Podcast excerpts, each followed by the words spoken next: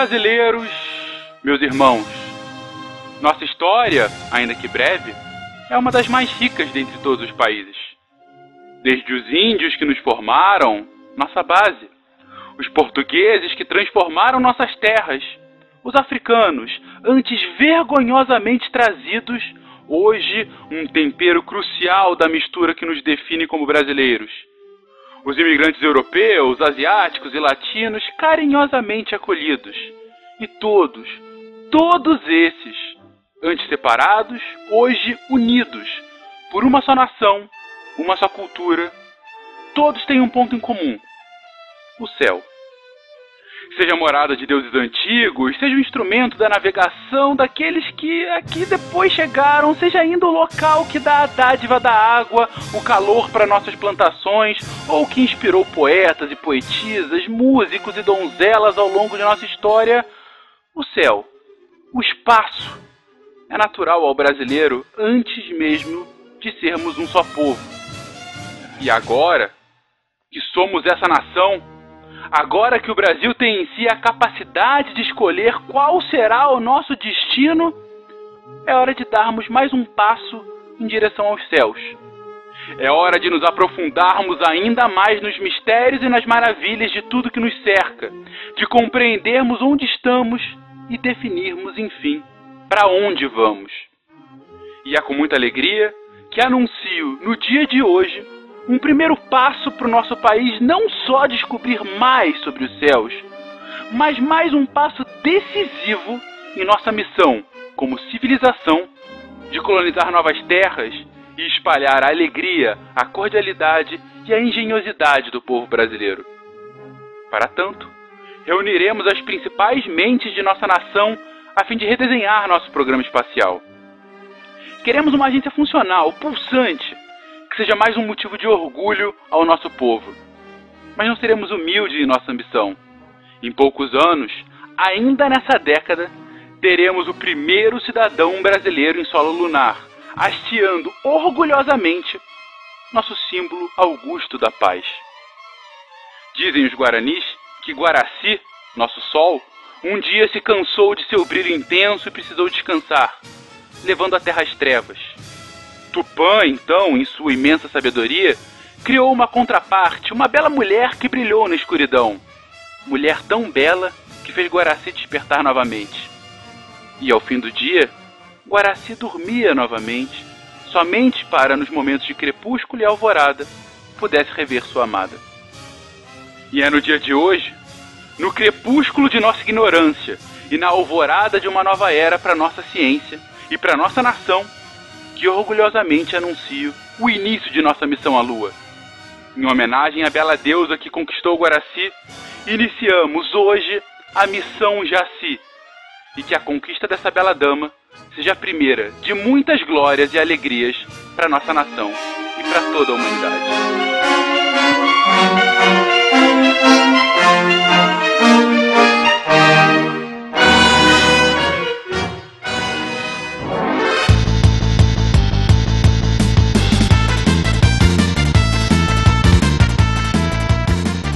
Pessoas, aqui Fernando Malto Fencas, diretamente de São Paulo.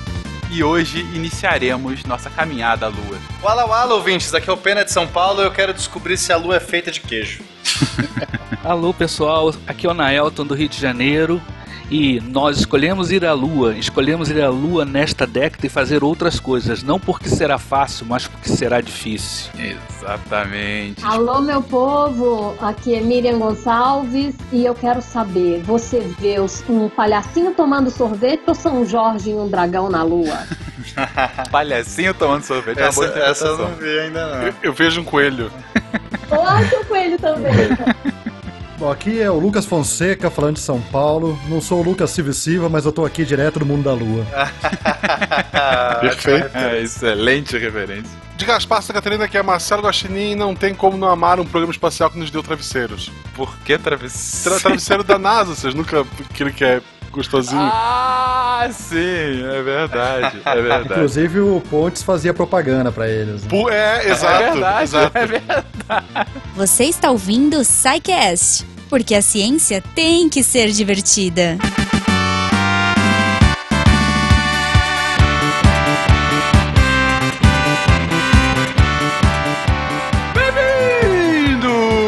mais uma sessão de Recadilhos do SciCast. Eu sou o Fencas. E eu sou a Jujuba. Jujuba aí, pronta para decolar e ir para Marte, sei lá. Oh. Olha só, Gominha como você está? Eu tô ótima, eu tô ótima e mais feliz ainda hoje porque temos um episódio especial. Um episódio super especial, um episódio que é o primeiro de dois. Isso. Não vou entrar muito ainda aqui, mas enfim, é uma, uma pequena brincadeirinha que estamos fazendo com os nossos queridos ouvintes.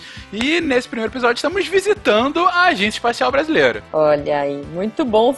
E Fencas, além disso, ele é especial também porque é um episódio patrocinado. Sim, é isso aí. Esse episódio, Fencas, é um oferecimento de um curso super bacana de programação do instrutor Lucas Caton.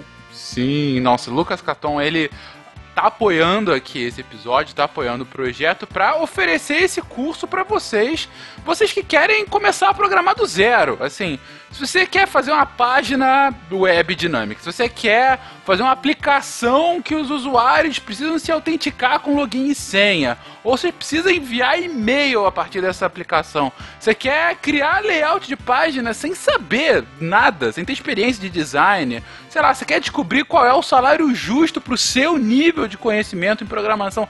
Cara, tem tudo isso no curso e é aquela coisa espetacular atual, tudo isso online, claro. né? Ah, a- acho digno, acho digno. Fencas, mas tem um detalhe. Você falou um monte de coisa aí, é, criar login, autenticar, página dinâmica e tudo mais. Eu não manjo nada, nada. Eu, enfim, tô aqui fazendo minhas miçangas, vivendo a minha arte. Eu posso fazer o curso?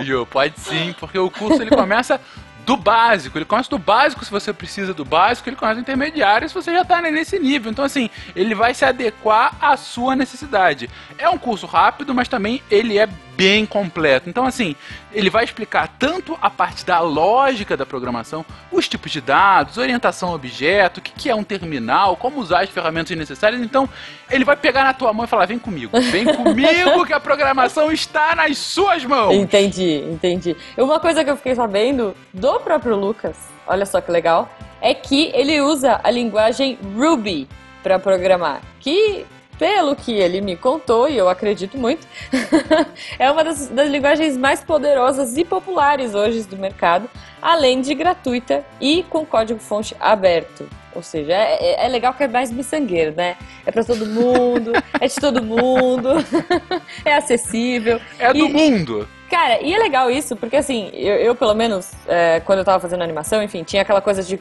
comprar programa, licença, caramba, já começar. Meu, eu tô começando e tinha, mesmo licenças de estudante, elas são mais baratas, mas elas ainda são caras. Então o legal disso tudo é que você pode começar com custo zero, né? Sim, de licenças, enfim, você não precisa fazer tudo. O legal também é que todas, tipo, todas as ferramentas, os softwares, os serviços, tudo que é utilizado no curso é completamente gratuito. Nossa, você não precisa assim, ah, olha que curso legal, vem junto, você só precisa comprar esse software de 500 reais o semestre, Ou né? dólares, né? Porque é tudo em dólares. 500 software. dólares, exatamente. Então, é, o curso tem HTML, CSS, JavaScript, fluxo de desenvolvimento web, Twitter Bootstrap para construir layout. Cara, Bootstrap parece nome de personagem tipo do Piratas do Caribe, sabe? gostei, gostei. Beleza. Então, ele também fala de Rails, né, que é um framework web para demonstrar como é que vai ser, como se acessa um banco de dados, como gera uma página dinâmica, autentica o usuário, envia e-mail, paginação de Instagram. Cara, vai virar o hacker, sabe aquele Hackerman? É, entendi. Vai vir- Não, não vai usar, não vai usar o, mouse, só teclado. Não, exatamente, Hacker pra teclado mim é isso. E, e ainda com carinha do lado, teclando do seu lado tão rápido quanto para a sua programação ser ainda mais ágil. Boa, boa. A parte mais legal desse curso, Fencas, são as aulas onde as aplicações reais são criadas. Então, sei lá, por exemplo, você vai criar um gerenciador de tarefas, é do zero. Então ele vai fazendo passo a passo para você aprender. Tem também, Fencas, uma outra aplicação que ele comentou, que é um clone simplificado do Instagram. Olha que legal. Olha só, pra você inundar o timeline dos seus amiguinhos de gatinhos e fotos fofas, né? Boa, boa. Eu, eu tô na vibe de cachorro agora porque eu, né? Tô com é um verdade, filhotinho. é verdade. Ou seja, pessoas, isso aí tudo é pra que você se sinta absolutamente confiante para você já assim bater a cara tapa, olha, eu posso programar, eu quero aqui fazer os meus programinhas, eu quero usar isso profissionalmente, eu quero me especializar. Ou seja, eu quero entrar nesse mercado ou no mínimo eu quero saber o beabá para poder fazer as minhas coisas aqui no dia a dia. Aí eu dou até o meu relato quanto a isso, Ju. Hum. Eu sou um programador de VBA. Sim, podem me xingar, VBA linguagem da VBA. Microsoft. eu só programo no Excel e sim. Agora, cara, é o que eu preciso. Então, assim, eu aprendi as coisas que eu precisava. Eu não vou viver, eu não- eu- além das minhas miçangas, eu vivo de outras coisinhas em que eu preciso só do VBA. Então, assim, se você quer aprender essas linguagens que são gratuitas, diferentemente do VBA, que está atrelado a um software caro e tudo mais.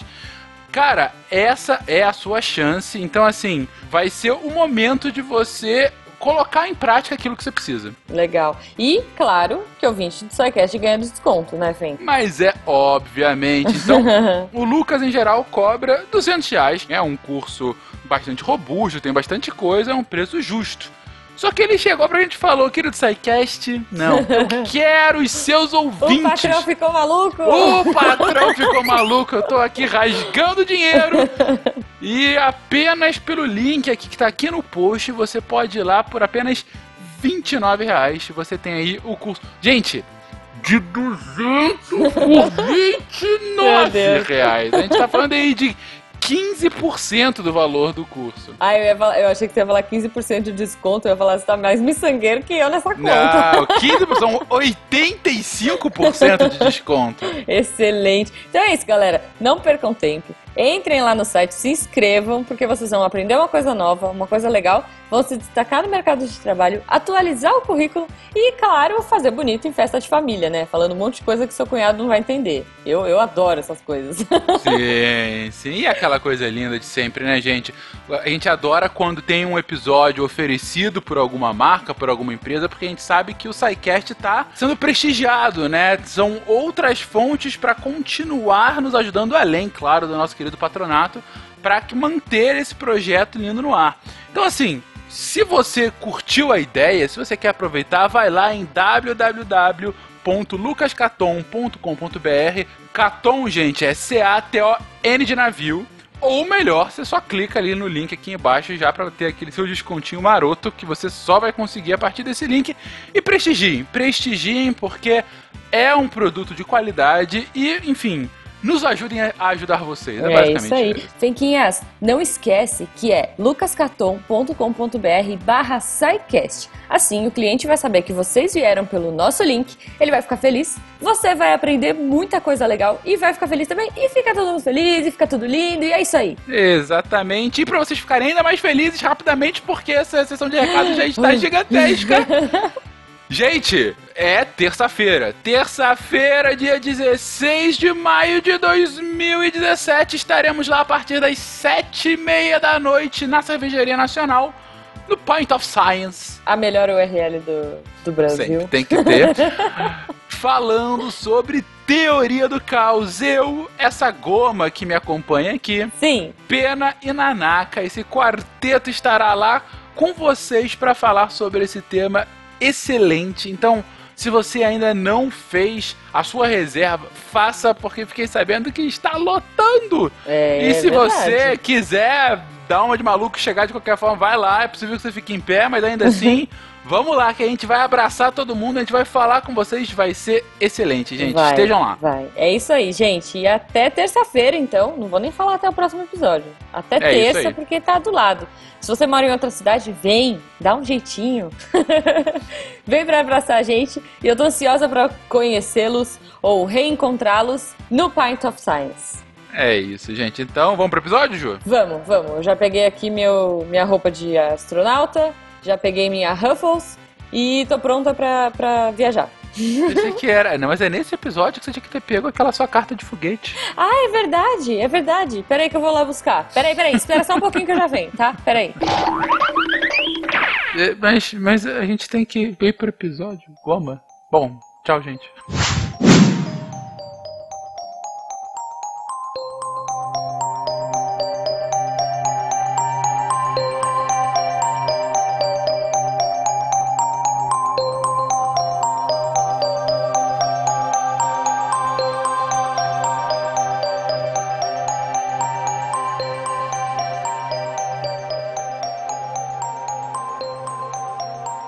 Queridos, hoje vamos começar um episódio especial, um episódio especial duplo, na verdade. A proposta, como vocês já devem ter notado no texto de introdução, é muito simples. Nós iremos colocar um brasileiro na Lua.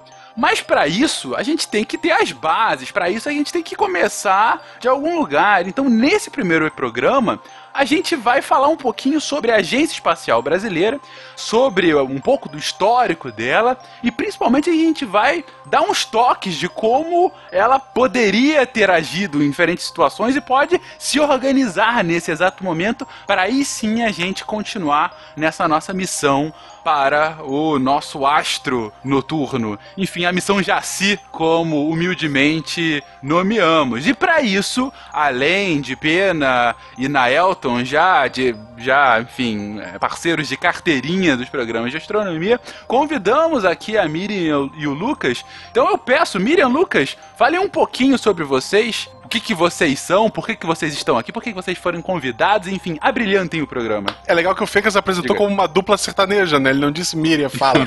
Ele disse Miriam e Lucas, falem, tipo.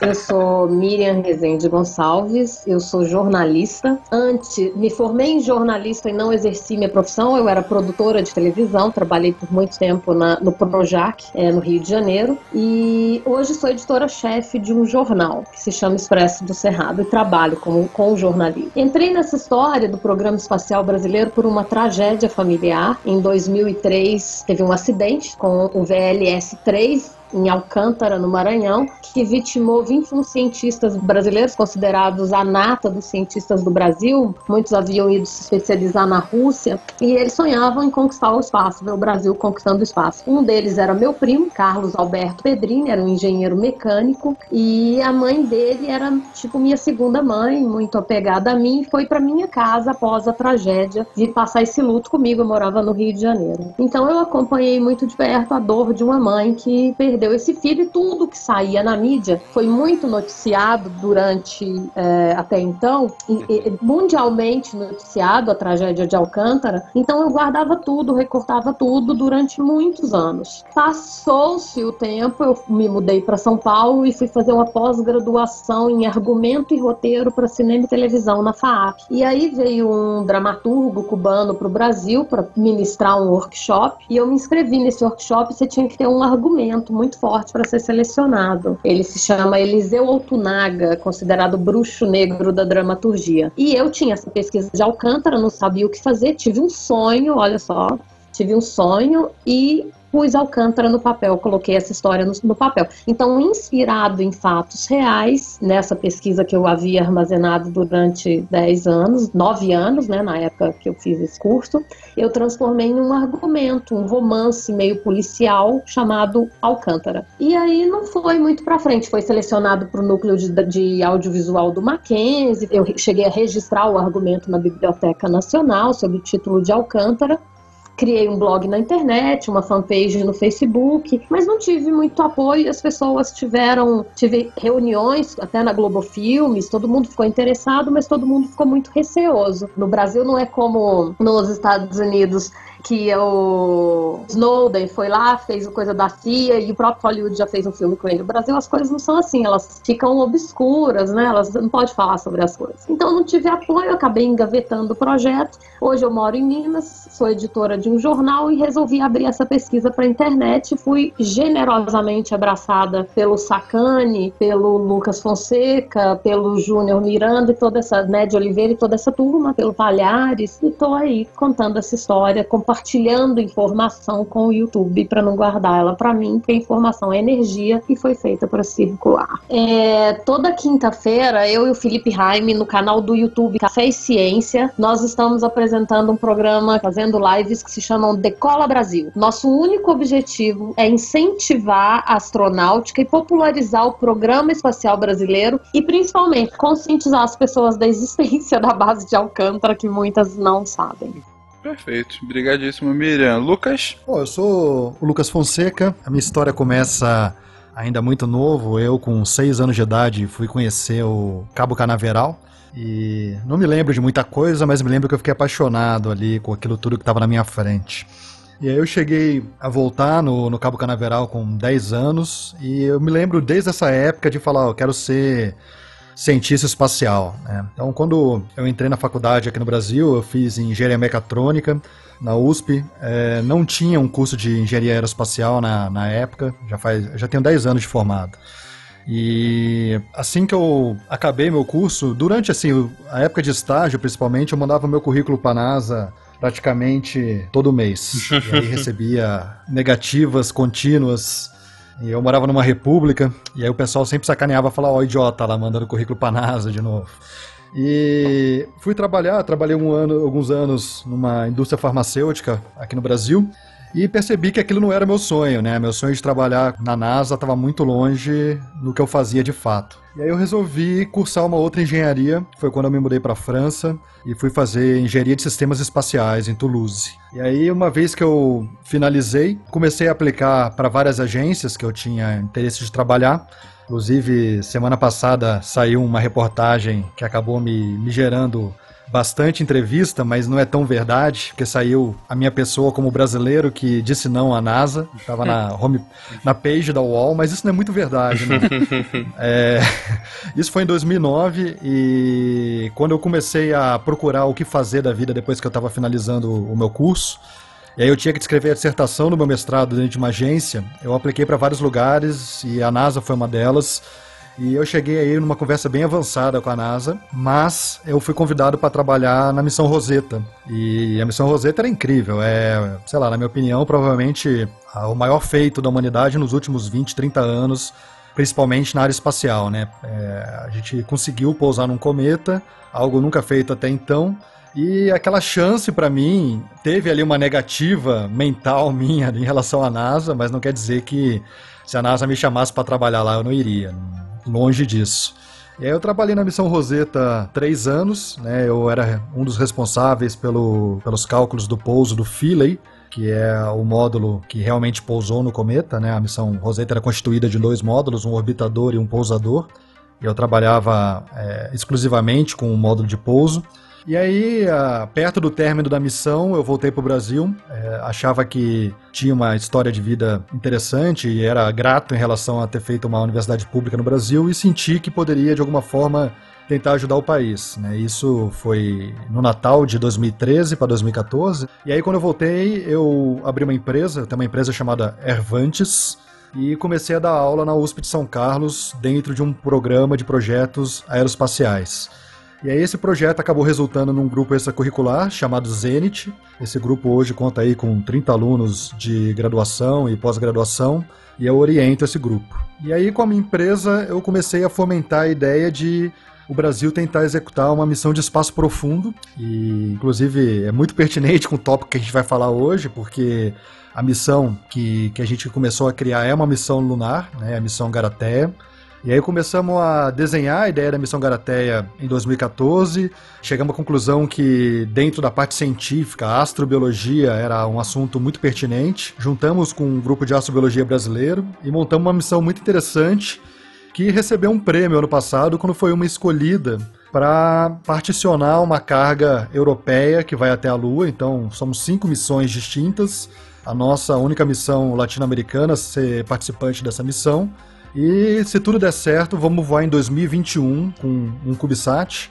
É, ele tem 60 centímetros de comprimento por 30 de largura e 20 de altura. E se tudo der certo, a gente vai colocar esse nosso CubeSat numa nave mãe que vai ser enviada até a Lua. E uma vez que chegue na Lua em 2021, é, vamos ser jetados e ter aí uma missão lunar brasileira, sendo de fato a primeira missão lunar brasileira. Então, hoje em dia, eu vivo e respiro a missão Garateia 24 horas. Então, é isso. Lucas, olha só, ninguém vai te julgar, cara. Quer gritar um chupa bem alto para toda essa galera que riu de ti quando estava escrevendo o currículo? Não. Porque eu queria saber onde é que estão essas pessoas. Onde é que vocês estão, gente? O que vocês estão fazendo da vida, hein? O sonho de vocês, como é que foi, hein? Essas pessoas são, são excelentes amigos meus até hoje, mas grita um chupa gostoso pra eles, não tem problema, não. Boa! Aê! É. E eu grito um chupa gostoso também para todo brasileiro que não acredita que a gente tem capacidade, cara. Não só para eles. E pros mas... terraplanistas, hein? Não, esse aí. Esse aí eu sinto pena apenas, cara. Enfim. Não, cara, terraplanista de novo, não. Até o sensacionalista fez uma matéria com terraplanista, vocês viram? Sim, sim. Não Eles estão ficando cada vez mais pop, infelizmente. Mas então, rapidinho, só pra falar, Lucas, eu sou fã da Missão Garaté, sou seu fã também, e eu acho que a gente pode um dia, né, Fencas, já fica aqui o convite pra gente fazer um sidecast sobre essa missão, que acho que precisa de mais divulgação também aí. Com certeza. Inclusive, eu tenho um amigo, se tu quiser mandar ele pra Lua, não precisa trazer de volta. Mas a gente pode ajudar nesse fornecendo material. É engraçado que quando eu comecei a propor a missão, aí acabou saindo na, na grande mídia, né? Quando a gente lançou no em novembro a missão. E aí você ia nos comentários, todo mundo queria mandar alguém, né? Manda Dilma, É, não, não, manda é. o Lula. Eu ia mandar alguém mais próximo a mim, assim. Se for mandar político, a gente precisar de um ônibus espacial bem grande. Não, mas aí, aí eu sempre respondia, falando, meu, se é pra mandar alguém, me manda, né? Eu gostaria muito de ir pra Lua. Mas olha só uma coisa que eu acho muito engraçada. Eu lembro, né, que a grande mídia toda cobriu. O Lucas saiu na Exame, foi capa do UOL várias vezes. Revista Veja foram todas. E muita gente ainda não sabe. Então, assim, ele saiu nas principais revistas do país, a grande mídia cobriu, tá sempre em live e ainda tem muita gente que não sabe nem do que se trata. Não, mas o Brasil é muito carente, né? Então, quando rolou o pouso da Roseta, eu fui fortunado de ser o único brasileiro que trabalhou na Roseta. E eu percebi o quão carente era a mídia ali, porque eles não tinham com quem falar sobre a Roseta. E eu fiquei, sei lá, uns seis meses dando reportagem quase que semanalmente, né? Obviamente, o, o primeiro mês foi uma loucura.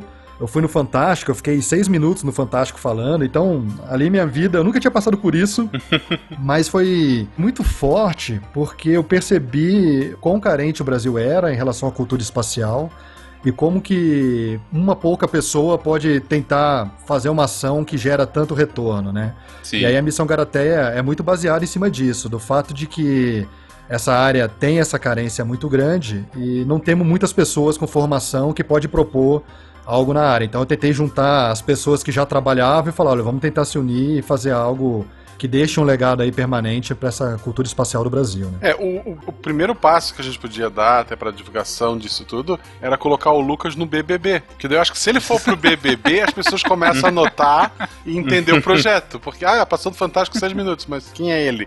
Põe no BBB dois minutos lá sentado na beira da piscina explicando, acho que o povo vai entender o recado. É triste, né? Eu vou contar uma história rapidinha que vocês vão achar muito engraçado. É, quando rolou o lance da Roseta, eu não disse não pra ninguém. Eu vou com, com a maior vontade em qualquer veículo que queira me entrevistar.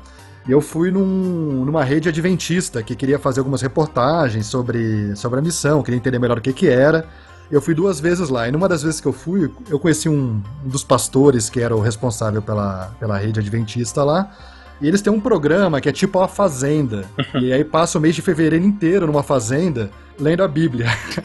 e aí eles falaram, Lucas, a gente queria muito que você fosse nesse, nesse programa, passasse fevereiro com a gente, pra ver se você é tocado pela palavra do Senhor e tal. Eu falei, puta, eu tenho um compromisso já fevereiro, não vai dar pra É, ir. não- Eu fui duas vezes lá e da última vez eles me censuraram algumas falas minhas, aí, aí eu falei, ah, não, então não vou mais, acabou. Queria é, reforçar um pouquinho essa questão da, da ignorância que o público brasileiro tem sobre o programa espacial em geral. Quando eu dou o curso, eu realmente faço de propósito para meio que para chocar o público. A maior parte dos brasileiros não conhece, por exemplo, o programa espacial soviético. Não sabe os grandes avanços que o programa soviético fez e fica com aquela ilusão de que os americanos foram sempre os caras, né? E a gente sabe, quem estuda a história da astronáutica, que só foi na Lua, e na verdade só na Apolo 8 que eles conseguiram passar na frente do- dos soviéticos. Então, quer dizer, as pessoas carecem de informação histórica sobre o programa espacial em geral. Eu acho que isso realmente ele falou muito bem aí.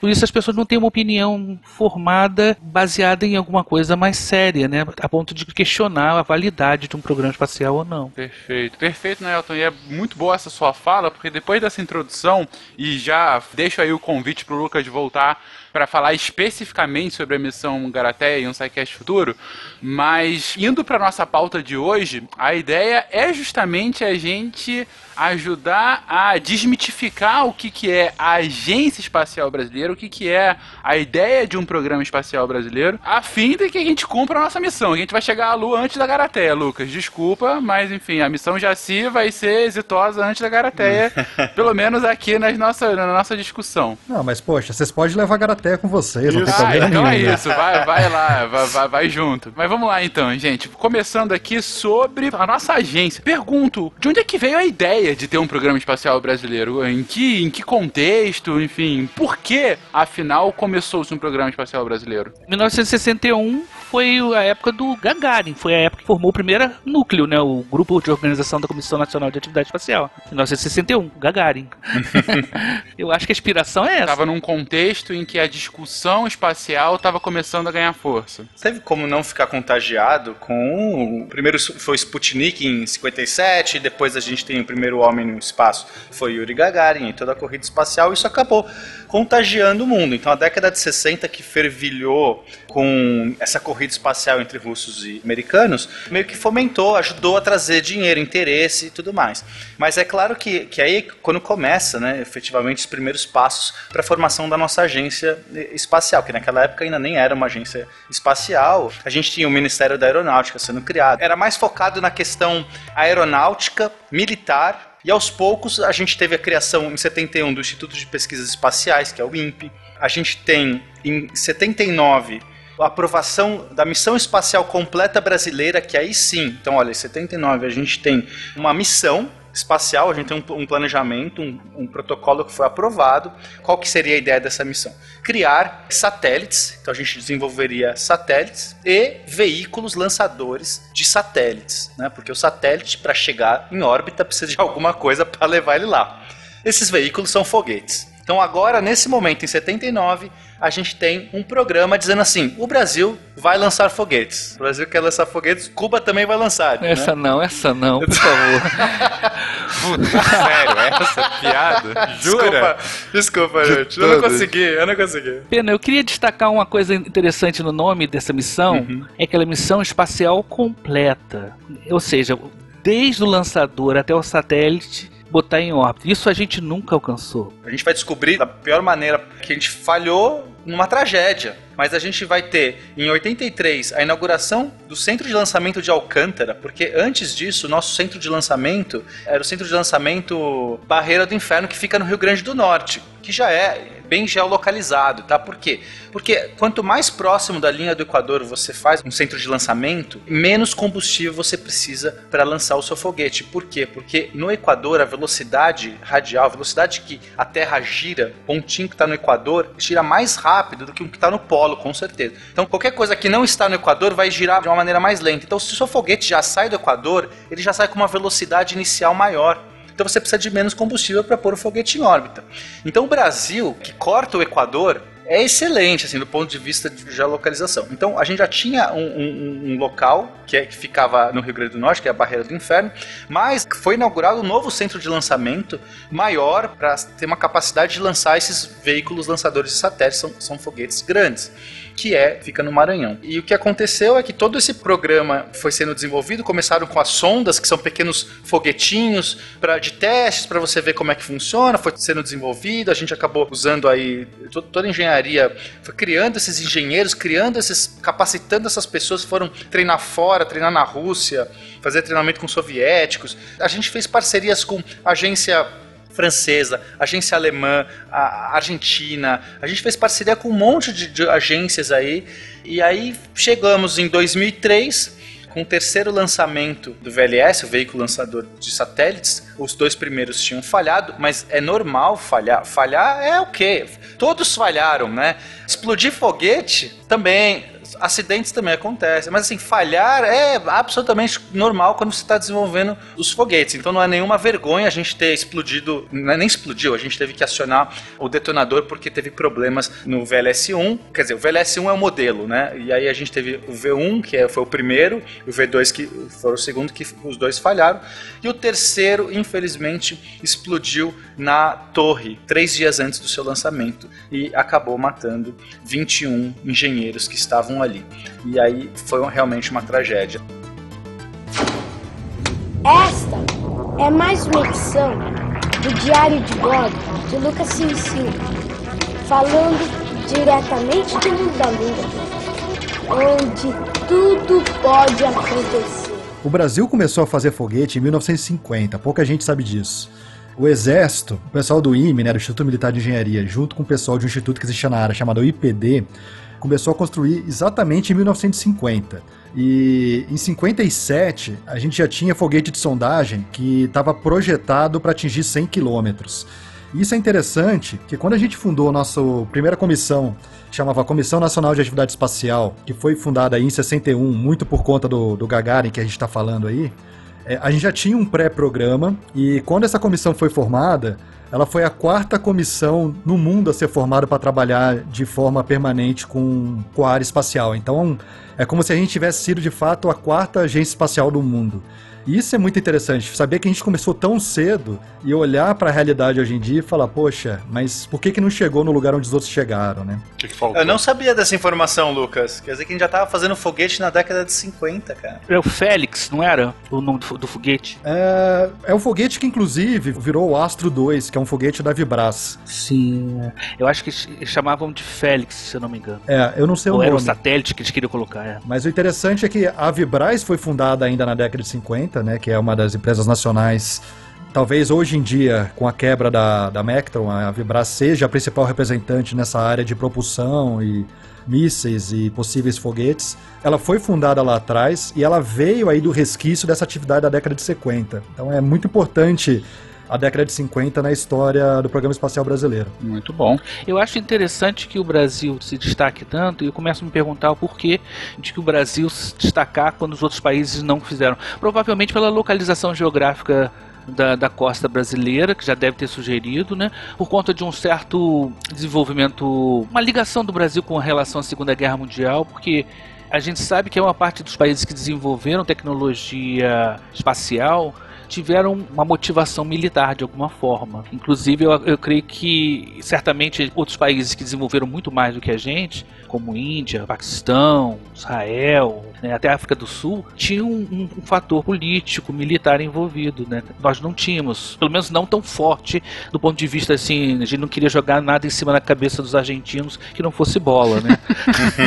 Fale por você. Eu não tenho certeza, Nathanael, pelo seguinte, cara. Todo o programa de lançador brasileiro foi baseado numa plataforma militar, né? Então a gente desenvolveu propulsão líquida no Brasil. Não, mas muito se fala que era para ter hegemonia no continente sul-americano. Sim. Eu tenho uma experiência em 1999, quando o VLS-1 explodiu. Eu estava num colóquio de dinâmica orbital, reunido todo mundo da área de mecânica celeste assistindo o lançamento, e tinham dois representantes argentinos. E eu lembro que todo mundo estava lá no, no, no colóquio e parou para ver o lançamento do foguete, e logicamente todo mundo chorou quando explodiu, né? E eu me lembro que os argentinos falaram pra gente uma certa assim: Poxa, daí que o foguete de vocês explodiu, pelo menos vocês tinham um foguete para explodir, o nosso não saiu do papel. É, foi uma experiência interessante, porque o que eu quis dizer não é que não tem um, um, fator militar por trás, mas que eu quis dizer que não tinha um conflito militar, um conflito aberto. É uma, uma demanda clara, né? Uhum. Isso, é. Os militares daqui também perderam muito a força e até hoje, quando eu vejo, quando eu tento colocar alguma coisa de Alcântara na imprensa, eu sinto ainda um certo receio. Ah, mas é coisa militar. Ah, mas é coisa militar. Então ficou muito isso. E claro, um Brasil que não valoriza a ciência, né? Você vê que a ciência, ela, ela tá pouco em pauta e, e é. nunca foi valorizada. E após o acidente do VLS-3, o, o, Programa Espacial Brasileiro entrou num declínio total. Demorou 10 anos só para reconstruir a torre de lançamento. A torre de lançamento, Mas... os testes dela foram feitos em 2012. O acidente foi em 2003. 10 anos, quase 10 milhões ou mais até. Então, assim, você vê que teve uma. E ainda as pessoas, você escuta todo dia. Eu, quando eu, eu conheci os meninos, né, o, o Sacani, o Lucas, eu falava muito isso. Vamos popularizar o programa espacial brasileiro, que é mais importante desmistificar, como foi usada aí, é muito bem colocada a palavra, porque a importância de popularizar é de explicar, inclusive, que você escuta as pessoas falando assim, pra quê? Mexer com isso, foguete no espaço? Vamos matar fome aqui na Terra primeiro. A gente aqui ainda tem essa cabeça. Não, então precisa explicar que não, a gente só tem o celular, a gente só tem o computador, que assim, vai melhorar a telefonia, que vai o satélite no espaço melhora a agricultura com, através de condições climáticas, que a, a gente só tem um aparelho de raio-x, lá de tomografia, que a tecnologia aeroespacial precisa explicar por Não, aí. e, e Miriam, é, mesmo se for um argumento econômico, se a gente tiver um veículo lançador de satélite, a gente vai economizar milhares de dólares que a gente tem que pagar para lançar qualquer satélite nosso, e a gente pode lançar satélite dos outros. Quer dizer, vira um negócio. Em qualquer lugar do mundo, o investimento na indústria aeroespacial ela tem um retorno de 8, 10, 12 vezes o investido. É um dos, dos negócios mais rentáveis. Então, não quero nem entrar na questão de quanto isso faria benefício para a ciência no Brasil, que isso é óbvio, que isso é. Se a gente for pensar só em termos de investimento, eu tenho dinheiro, eu quero investir no lugar, isso vale a pena. A gente tem a melhor base de lançamento do mundo, lugar mais privilegiado no mundo. A gente está na linha do Equador, né? A gente está em Alcântara. Ter- se a gente conseguisse vender isso, né? alugar esse, esse lugar para todo todo mundo vai querer lançar lá, economizando às vezes 30% de combustível de custos. O combustível parece que um, um foguete custa, em média, para você colocar ele no espaço, acho que de 30 a 120 milhões. E até onde eu entendi, o combustível é 70% do orçamento, né? do- de um lançamento Sim, é o, é o combustível. Então, assim, para você ver como cai. Acho que alguém já citou aí, quando chega a linha do Equador, ele ganha uma velocidade extra de escape. Então, ele vai, mas ganha um impulso maior para conquistar o espaço. Também pode colocar materiais mais pesados. A proximidade com o mar em Alcântara não oferece riscos habitáveis ali. E eu quero citar uma coisa que o Raul Jungmann, esse novo ministro da Defesa, ele visitou recentemente a base de Alcântara, vocês devem ter acompanhado, e ele já chegou apresentando uma série de propostas. Ele já chegou falando isso. Ele já chegou com propostas, ele já chegou com parceria. Eu gostei do discurso dele, porque não foi apenas um discurso e não foi lá visitar para fazer foto. Ele já, já chegou lá apresentando: olha, estou fazendo parceria, quatro países estão interessados, a Rússia quer, Israel quer, Estados Unidos quer e França quer. A gente está conversando, isso aqui pode ser rentável. A gente quer fazer aqui, construir aqui mais seis bases, porque isso pode gerar recurso para o programa espacial. O negócio é bom, tá todo mundo fazendo, nós vamos fazer também. Por outro lado, eu- eu acompanhei, por exemplo, quando ah, cortou aquela bolsa, o pessoal que estava fora. Tudo que envolve ciência no Brasil. Tem muita gente desses, esse mimimi do, ah, e as criancinhas com fome, sabe? Essas, ah, tem que cortar mesmo o dinheiro desses vagabundos que estão estudando lá fora. Tipo, é óbvio, traz eles pra cá pra catar papel na rua que é melhor, né? Sabe, é- as pessoas, elas estão muito emotivas. Então, por exemplo, para ter uma verba para te investir no, no programa espacial, alguém vai ter que dar a cara a tapa. Um político vai dizer, olha, tanto vai ser investido nisso. Esse cara, pelo povão em geral, ele vai ser massacrado. E fora que não é uma coisa que eu vou investir agora o dinheiro, que é o problema da muitos políticos, né? Ah, vou investir agora o dinheiro e até o fim do meu mandato eu vou conseguir uma coisa bem legal para usar isso na minha campanha. Não vai rolar, sabe? É, é um investimento muito longo Se você explicar, olha, a cura da AIDS está no espaço, que lá não treme, não tem bactéria, olha, vai melhorar sua telefonia, hein? Vai ficar barato, a internet vai ficar veloz. Vai É. conseguir. Eles povo adora remédio medicamento e, e tomografia. É a forma que está sendo explicada.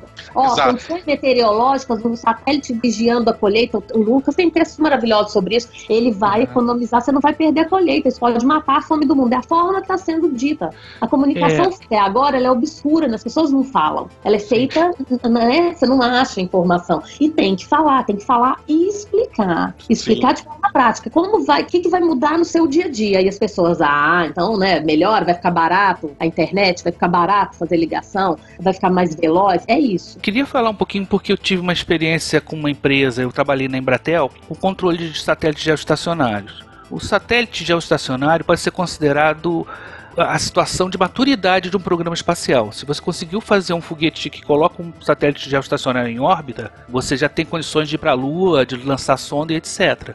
A gente não tem isso ainda, eu sei. Quando a Embratel começou o trabalho com os satélites geoestacionários, nós montamos uma equipe de brasileiros que controlavam o, o satélite. Nós desenvolvemos uma tecnologia, eu, eu, trabalhei lá durante uns 10 anos, e essa parte econômica é muito clara, porque a telecomunicação depende essencialmente de satélites geoestacionários. Só para explicar rapidamente o que, que é um satélite geoestacionário, assim, a gente tem vários tipos de órbita que a gente pode lançar um satélite, né, um foguete, enfim. A gente tem as órbitas baixas, que elas são órbitas a partir de 150 quilômetros de altitude, você passou o fim da atmosfera ali, você já pode deixar um satélitezinho voando. Então, 150 quilômetros já tem ali alguma órbita.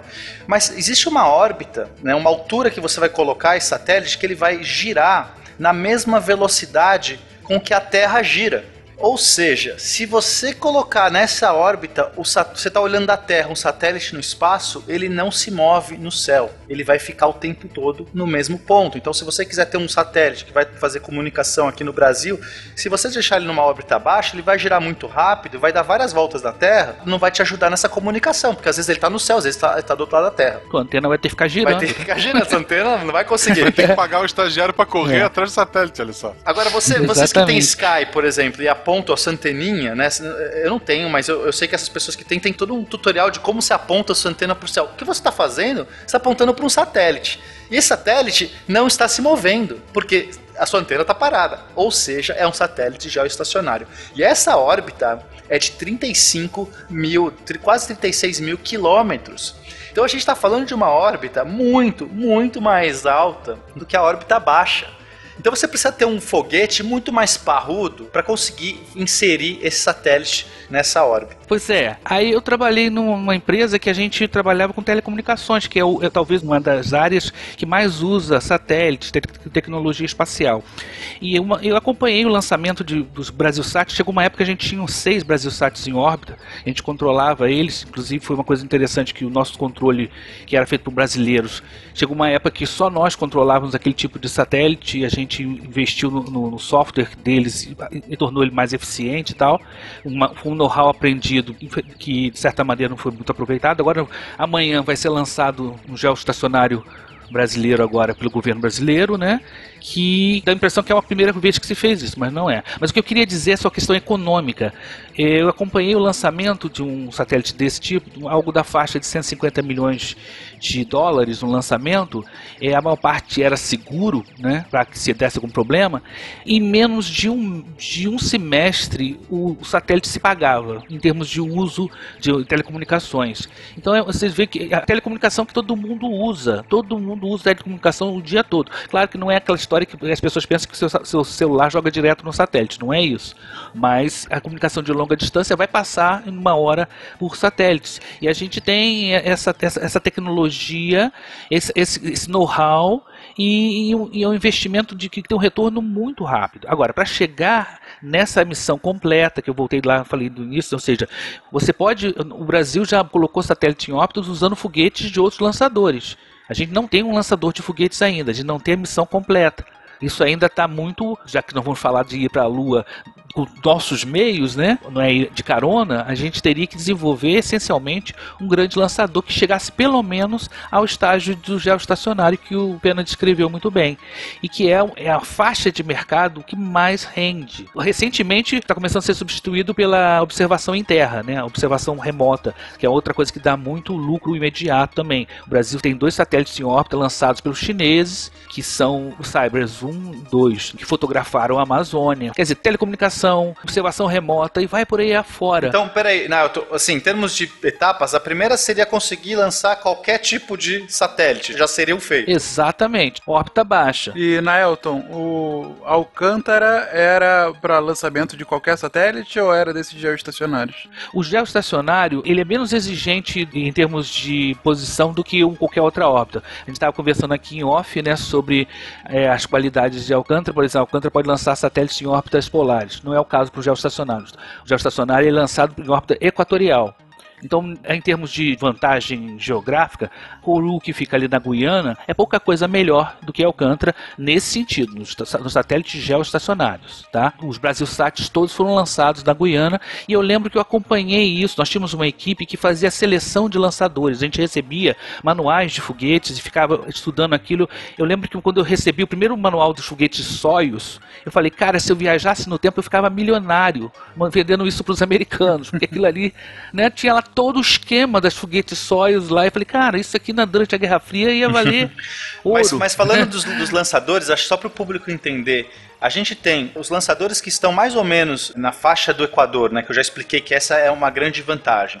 A gente tem alguns que estão em plataformas offshore, plataformas no oceano, que são complicadíssimos. A gente tem a, o Odyssey e o San Marco. O Odyssey está no meio do, do Pacífico. O Silaus também, Tem né? o Sea Launch. Silaus é o Odyssey, é. E- exato. É difícil você lançar de lá porque você tem que transportar, você tem que ter um- um- uma balsa que vai levar tudo aquilo. Não é um lugar que tem muito recurso, é muito mais inacessível. né? Aí a gente tem na Guiana Francesa, que é de Kourou, O problema da Guiana em relação à, à base de Alcântara é que a margem de segurança de lançamento, e essa margem é definida é, como a direção que você consegue lançar sem passar por terra, né, lançar em direção ao mar, em Alcântara essa margem é muito maior. Você consegue lançar diretamente em direção ao Polo Norte ou em direção ao Equador. E na Guiana não. Na Guiana a posição que ela está lá você não consegue lançar diretamente em direção ao Polo Norte. Então, quando você vai colocar um, um satélite em órbita polar a partir da Guiana, você normalmente lança em direção um pouquinho, uma direção um pouco mais alta do que o Equador, né, em 45 graus, e aí você faz uma manobra para atingir a, a órbita polar que está ali perto dos 90 graus, né? E essa manobra, que a gente chama de, traduzindo para português, eu nem sei se existe esse termo em português, mas seria ah, ombro, joelho de cachorro, custa combustível. Né? Então, você já conseguir sair da base, já direcionado na direção da órbita final, acaba economizando combustível. E além de combustível, também é um dificultador, né? É, um- é um- é uma coisa a mais para de repente dar algum problema, né? Sem Você dúvida. tem que ter um controle maior. A gente fala muito dessa economia de 30% né, de combustível, mas a gente tem que colocar um referencial. Né? Na verdade, o, o número correto é 27% em relação à base do Cabo Canaveral da Flórida. tá? Então, isso vai variar de base para Claro, base. claro. É, o pessoal na Flórida com certeza está mais bem posicionado do que o pessoal no Cazaquistão, por exemplo. E aí o, o- Cazaquistão ele tem um problema sério que é um deserto lá, né? Você não tem o, pode cair em cima de pessoas se tiver alguém vivendo no deserto, né? Na China aconteceu várias vezes isso já, né? Foguete caindo em cidades. Aqui na China, em qualquer lugar que cair, vai matar gente, né? Tem muito. É, tem gente pra caramba. Tem gente pra caramba. Olha só, mas o que eu queria falar sobre os foguetes soviéticos, que quando o programa espacial soviético começou, agora é russo, né? Mas quando começou, ele não tinha opção de lançar em outro lugar, né? Não podia botar em Cuba, vocês sabem bem por que, que não dá pra botar em Cuba, né? Não é só piadinha não, né? É, não foi muito legal. Né? Então o que acontece? Eles tinham que fazer foguetes mais potentes e fazendo essa tal manobra que o, que o Lucas falou como uma coisa normal. Se você for olhar as latitudes da Rússia e da União Soviética, são lá perto do polo. Então para isso eles construíram foguetes que eram essencialmente mais potentes e mais baratos também. Quando o programa do Silaus quando começou, por que, que ele se tornou viável? Ele usava um lançador chamado Zenit que os soviéticos faziam que nem lápis. eles faziam um atrás do outro. E eram na verdade mísseis intercontinentais que quando acabou a Guerra Fria, o que, que vou fazer com esses mísseis? Né? Ah, já sei, bota- tira a- a ogiva lá e bota o satélite. Então quando o navio ia para aquela plataforma, ele levava um monte desses foguetes. Eu lembro que, que a equipe de engenheiros da Embratel não quis nem saber desses foguetes exatamente porque eles, os foguetes ficavam estocados um tempão, porque eles faziam um atrás do outro, linha de montagem. Então quer dizer, é interessante isso, que, que uma limitação político-geográfica gerou uma vantagem tecnológica. Foguetes soviéticos tinham, uma, eles tinham que ser preparados para enfrentar essa questão da latitude. E quando você pega um foguete desse e bota ele perto do Equador e compara com outro foguete americano, por exemplo, a diferença fica evidente, porque ele, ele foi feito para enfrentar uma dificuldade maior. Quando ele chega na latitude e está lá, beleza. Para satélite geoestacionário, que continuo dizendo que é o grosso do comércio aero- é, a questão de lançar órbita polar não é muito interessante. Agora que está aparecendo a questão dos satélites que vão fazer observação terrestre. Aí a órbita, a órbita polar é útil porque ele vai passar por. Verdade, satélites espiões, vamos dizer de uma forma mais popular. Né? Um satélite espião é ideal que ele passe por toda a Terra. E se ele tiver uma órbita polar, a Terra vai girando e ele vai passando por tudo quanto é lugar. Né? Isso é é uma vantagem desse tipo. Não, e só para complementar o Naelton, além dessa quase que obrigação que os russos tiveram em aprender a manobrar o foguete durante o, o lançamento, tem uma outra questão, né? Pela latitude que você tem lá na, em Baikonur, é, é muito fácil você ter nevasca lá. E aí, quando você vê, por exemplo, lançamento da Flórida, se tem uma nuvenzinha estranha no céu, o americano já interrompe e deixa pro dia seguinte. O russo não tá nem aí, meu. Os caras lançam embaixo de nevasca, você vê Soyuz saindo e decolando numa nevasca, você fala, meu, Eu não sairia com meu carro nessa nevasca, os caras estão decolando com foguete. Então é. Se você olhar o track record da, da Soyuz, é impressionante. Os caras. Foguete é, raiz, foguete É, Nutella. exatamente. Eu Os não cara- iria à padaria, eles estão indo à lua, né? Essa que é a diferença.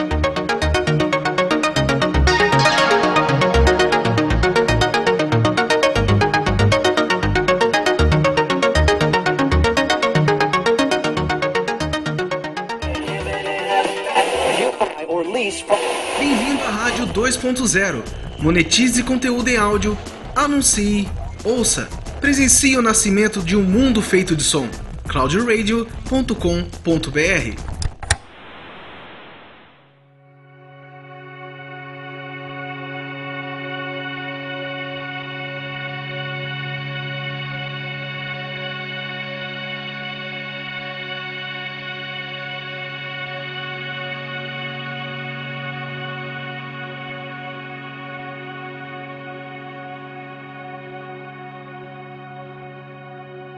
Mas, gente, eu tô achando interessante que vocês estão colocando agora a questão da posição das bases e tá ficando claro que a gente tem essa vantagem comparativa inicial por ter Alcântara na linha do Equador, enfim, que de fato apresenta algumas vantagens em comparação a outras bases. Além do vão livre, né? Que é isso que o Lucas estava explicando, que a gente pode lançar para qualquer lugar sem ter perigo de cair na cabeça de ninguém. Exatamente. Mas aí o que eu queria perguntar pra vocês é, então por que a despeito de tudo isso, a gente não só teve esse grande problema, esse incidente de grandes proporções em 2003, mas como principalmente a gente não conseguiu desenvolver nada depois disso. Ficou esse vácuo durante uma década nessa história do programa espacial brasileiro. O motivo do hiato eu sei, porque a gente matou 21 das pessoas mais capacitadas que a gente tinha. Assim, a gente tá falando da nata do- dos especialistas, dos engenheiros, dos técnicos. Ali, na verdade, foi a última pá de cal, né? Não foi ex- exatamente isso que enterrou o programa espacial brasileiro. Mas é porque assim, essas pessoas já trabalhavam numa situação bem complicada por amor, elas tinham amor àquilo, elas tinham sonho. Elas podiam ir para fora, eram gabaritadas para trabalhar fora tranquilamente, mas ficavam no Brasil recebendo um salário precário, condições precárias é, e, e- e por, por- por esse amor. Ainda quando você no final ainda mata essas pessoas, é complicado continuar. Eu lembro de um depoimento que eu ouvi de uma pessoa da área, não vou poder falar quem foi e tal, mas ele falava uma coisa mais ou menos assim: eu começo a montar uma equipe, demoro anos para montar uma equipe e perco meus engenheiros formados pelo ITA, pelo IME, para a fábrica de tinta, para a fábrica de biscoito, porque eles vão pagar muito melhor do que o cara que vai estar ali dentro. Eu ouvi essa frase, a pessoa que me falou isso quase chorando. O problema é esse, é a falta de incentivo. É o, é o governo brasileiro achar que o espaço não é algo relevante. Você ter o veículo lançador não é algo relevante, sei lá. É uma timidez, é uma falta de noção de tecnologia aeroespacial, é uma coisa de risco, é cara. Você vai disparar um monte de foguetes até ter um protótipo funcional.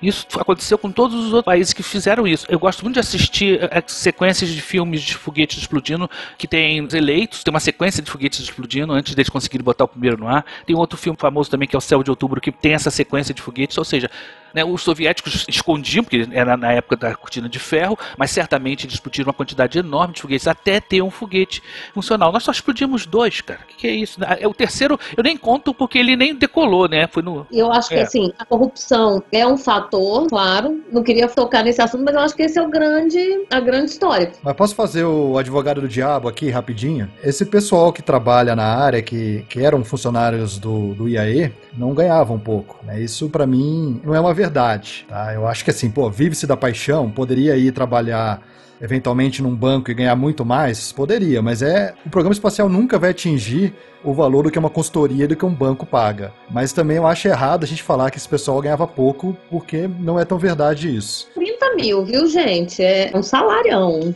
Eu acho que até, até no portal da transparência, quantos funcionários do IAE ganham. Se vocês derem uma olhada lá, não tenho certeza se eu não tem. tô falando bem de funcionário, eu tô falando de engenheiro no sentido de competitividade. O cara, você forma um engenheiro muito bom que vai receber um salário muito melhor numa indústria banal, como eu falei, a tinta e biscoito, onde ele é um engenheiro muito bem formado, é um engenheiro muito capaz E que, por mais que o cara ame o trabalho ali, primeiro que ele não vê o trabalho rendendo, porque o, país, ah, explodiu uma, vamos parar. Você trabalha com freio puxado o tempo todo. Mas eu acho que o problema mora aí, Naelton. Eu não acho que o problema é na remuneração. É a falta de objetividade do programa. Então, uma pessoa se forma e não vê um objetivo claro de carreira, eu também pensaria, mas aí eu ofereço pro cara um, o dobro do salário para ele fazer o mínimo de trabalho. Eu não acho que isso não denigre a pessoa. Eu iria, eu, eu sairia da minha área, eu iria porque eu tenho família para sustentar. Ah, porque o salário é grande. Peraí, não é, por, não é por isso não. Na verdade,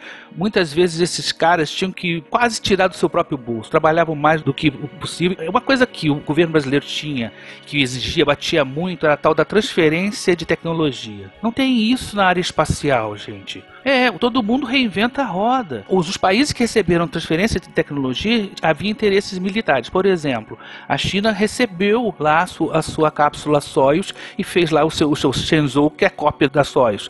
A, a Índia e o Paquistão estavam disputando quem ia jogar bomba atômica na cabeça do outro.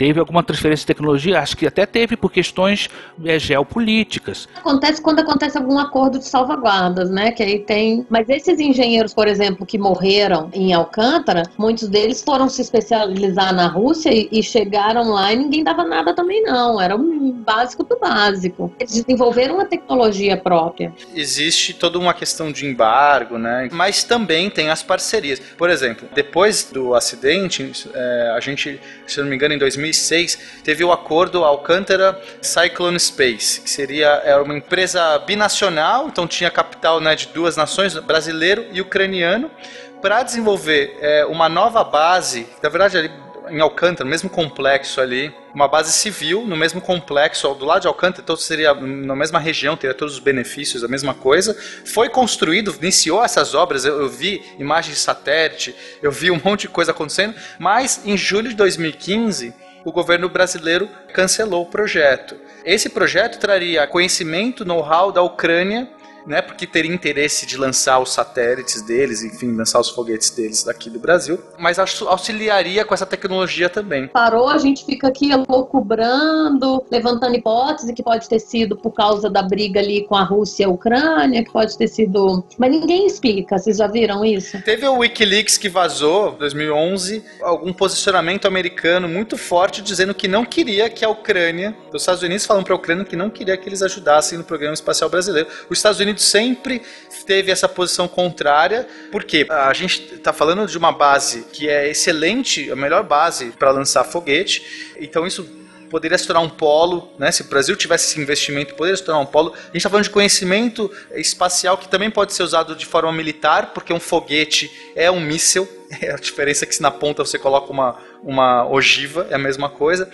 Exatamente. Então existe toda essa coisa, esse boicote, né, por, por, parte dos americanos e de outras nações, mas também você tem, eu entendo que o Nailton fala, você tem que reinventar a roda, você tem que reinventar muito da roda, mas nem tudo. Você consegue parcerias, a gente teve parcerias importantes com a agência alemã, inclusive com a agência francesa, a própria Rússia, no outro projeto, tem um projeto chamado Cruzeiro do Sul. Cruzeiro do Sul era depois que também terminou, explodiu lá o VLS, eles falaram assim: vamos fazer um novo VLS, que eles vão chamar de VLS Alpha, Beta. Tinha uma equipe ucraniana na base no, no dia que explodiu. Tinha? Uma Isso. coisa, esse, esse meio aí que vazou, eu acho que foi pouco antes do acidente em 2003, não foi não? Não, esse que eu tô falando foi em 2011 pelo menos. Mais recente. Mas pode ter sido outros vazamentos também, porque esse boicote ele é muito antigo. Os Estados Unidos começou a impedir que a gente tivesse acesso aos controladores. Então você conseguia importar a controladora e depois, ah, não pode mais importar. Você tem uma metalização do foguete. Então você tem um processo que o foguete tem que ser metalizado para ele, é, enfim, ficar neutro em termos de carga. E aí a empresa que fazia essa metalização falou assim: ah, a gente não pode mais fazer para o foguete brasileiro. Por quê? Porque teve esse. Né, foi de cima para baixo. Então teve um monte de coisas assim que foi acontecendo aos poucos, né? Tem uma informação importante sobre o VLS. É, o VLS original, né? É, ele era todo de combustível sólido, tá? Agora, qual é o outro foguete funcional todo de combustível sólido que os americanos têm? É o Minuteman, que é a espinha dorsal da defesa nuclear americana Ou seja, quando o Pena falou muito bem, um foguete lançador é um míssil. E a semelhança que havia entre o foguete todo de combustível sólido tem a vantagem militar de que você pode lançar ele rapidamente, você não precisa abastecê-lo para lançar. Os silos de mísseis Minuteman, você não precisa abastecer o, foguete porque ele é todo de combustível sólido, igual o VLS. Então tem uma aplicação militar muito forte. A questão militar é preponderante no desenvolvimento tecnológico é, aeroespacial, que é considerado uma tecnologia dual pode ser usada para paz, mas geralmente é desenvolvida na guerra. Então, quer dizer, tem uma questão de hegemonia no continente, tem uma questão econômica também, que estão coladas, né? Se você tem um lançador aqui na América do Sul, você não vende mais, né? Então, quer dizer, é econômico, é político, militar. Eu vou fazer um programa espacial. Mas a primeira vez que você enfrenta a dificuldade, você sai chorando para mamãe, para casa, aí não dá. Tem que ter uma, uma ousadia de levar até o final. Uma coisa interessante foi que aconteceu antes do, do lançamento do Sputnik. Os Estados Unidos tinha três programas espaciais correndo paralelos. Nenhum deles estava dando muito certo quando lançou-se o Sputnik, veio uma ordem de, lá de Washington, unificou os programas espaciais, criou-se a NASA e a coisa começou a andar. É uma questão de vontade política. Contando a história rapidinho do VLS, né, a gente contou como é que começou o programa espacial brasileiro. Mas o que culminou o VLS foi a família Sonda, né? Então, o Brasil fez a Sonda 1, Sonda 2, Sonda 3, que eram foguetes suborbitais que tiveram um êxito fantástico. E aí, quando chegaram na Sonda 4, chegaram a lançar o Sonda 4, mas logo pegaram o projeto dela e falou: olha, vamos transformar isso num veículo que consegue de fato orbitar a carga, né? E aí transformaram no VLS. O VLS, ele é um ICBM, né? O que é um ICBM? É um míssil intercontinental balístico, né? E isso é claro pela constituição dele. Então ele é um foguete que só usa propulsão sólida, como o Nailton falou, então é muito fácil em questão de preparação, rapidez de lançar uma vez que você já tem ele pronto.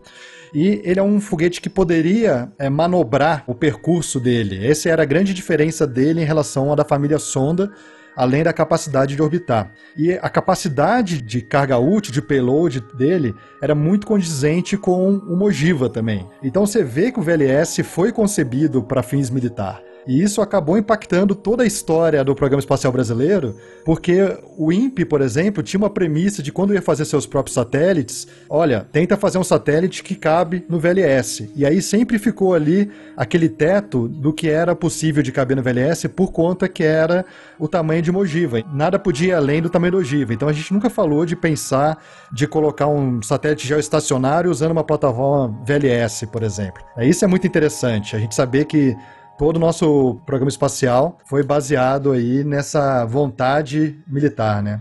É, mas a gente só precisava fazer um, um PS ainda, um adendo sobre Alcântara Ciclone Space. É porque, assim, foi um projeto faraônico. Eu, eu estive em Alcântara em 2012, eu pedi autorização para entrar lá, porque eu soube que todo mundo entrava na base, era muito fácil de entrar, as meninas contavam, né, as meninas da cidade lá de Alcântara, que iam lá ver os namorados que estavam trabalhando, estava cheio de gente na cidade trabalhando para construir construtora Odebrecht, que estava lá. Eu cheguei a ver em pendrive, pegar projetos, assim, assistir projetos de até, até de atracadouro de submarino, então era uma coisa grandiosa que estava sendo construído lá, em parceria com a Ucrânia. Foi investido muito dinheiro.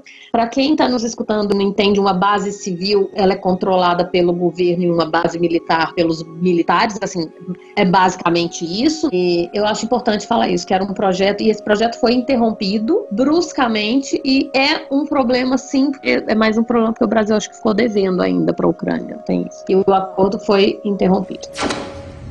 Esta é mais uma edição do Diário de Bordo de Lucas Cincinho, falando diretamente do mundo da lua, onde tudo pode acontecer. Mas meu ponto é que vocês comentaram aqui alguns problemas potenciais nesse século que a gente teve desse programa espacial brasileiro. Um primeiro apontado foi falta de foco. Você não sabia muito bem onde se queria chegar. Era um programa bem intencionado, só que com uma expectativa ainda um pouco difusa. Você tinha a dificuldade do trabalho dos profissionais lá, seja por conta de uma remuneração que pode ser questionável ou não, seja seja por conta dessa falta de foco, seja por conta da falta de insumo, de material, de infraestrutura para eles. Vocês comentaram brevemente, eu também acho que não vale aqui a gente ficar colocando aqui, potenciais casos de corrupção que pode também ter, enfim, desvirtuado o fim da verba destinada. Foi mencionado no início, não do ponto de vista do programa em si, da agência em si, mas sim do Brasil como um todo, que é a falta de uma concepção de ciência da, da população, ou seja, o próprio assunto não tem um apelo popular muito forte, o que me faz perguntar em algum lugar do mundo isso existe, enfim, é, é um questionamento que eu deixo para vocês colocarem isso agora, porque a, ao meu ver, para mim a ciência é chata para a população em geral em todos os lugares do mundo. Uns lugares mais, outros menos, mas em geral é chata para toda a população. Mas enfim, não vou entrar nisso agora. E vocês comentaram também sobre, colado a essa falta de apelo da ciência em si, é, falta também um apelo de marketing para que o programa espacial seja mais sexy para a população. Por sexy eu estou querendo dizer que venda mais, não necessariamente vender porque é para nós colonizar, não é, usar a frase do Kennedy, né? Vamos à Lua porque podemos ir à Lua. E sim, também pelas tantas outras vantagens, não só a ciência, mas para o dia a dia da população em diversas formas potenciais. Esses foram brevemente, num resumo, o que vocês falaram nos últimos meia hora, nos últimos 40 minutos de problemas relacionados ao programa espacial brasileiro. A minha proposta agora é ok. E se a gente pudesse mudar isso? Onde que a gente mudaria isso? O que, que a gente precisaria para estruturar de forma sólida a Agência Espacial Brasileira a fim de que ela possa, e aí como o Nelton colocou, primeiro, lançar um foguete, lançar um satélite, né? Não, na verdade, explica aí, Nelton, qual seria o passo a passo para a gente de fato atingir o êxito para essa agência? Vamos lá, eu vou fazer mais ou menos um, caminho tomado pelo, pelos países que começaram a corrida espacial. Você primeiro tem que ter um foguete capaz de lançar satélites em órbitas baixas. Depois você desenvolve esse foguete para ser capaz de lançar satélites mais pesados em órbitas mais variadas e mais altas. Quando você chegar ao estágio de ter um foguete capaz de colocar satélites em órbitas geoestacionárias, você atingiu uma certa maioridade dali para você lançar sondas para outros planetas, que seria um passo fundamental antes do, do, voo tripulado. Tem toda uma discussão sobre o voo tripulado também que esse valeria a pena.